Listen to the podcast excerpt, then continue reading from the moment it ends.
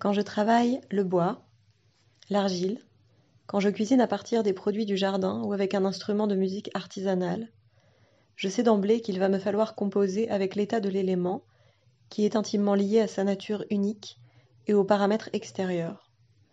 Je sais par exemple que la température agit sur le matériau, bois ou argile, sur la forme et le goût du légume, sur la façon dont le pain va lever ou non, sur la plus ou moins grande tension dans les cordes de guitare.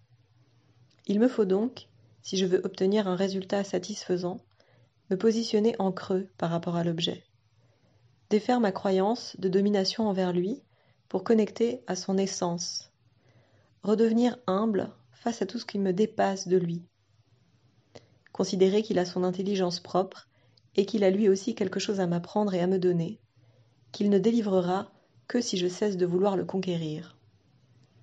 L'objet et moi pouvons produire quelque chose de plus grand dès lors que je ne le considère plus comme un objet, mais comme sujet au même titre que moi. Sur le tapis, le même processus a lieu avec l'argile du corps.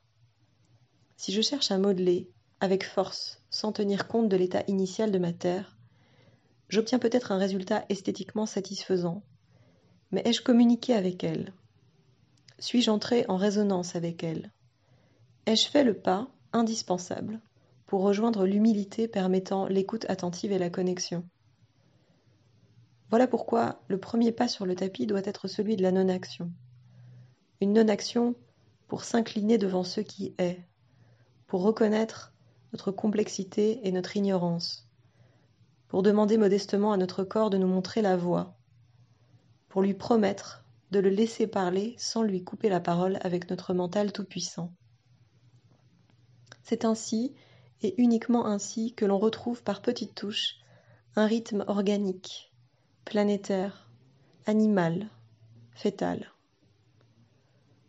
Tant de fois nous arrivons dans une posture mécontent de nos possibilités, nous cabrant devant nos limites et nos spécificités anatomiques.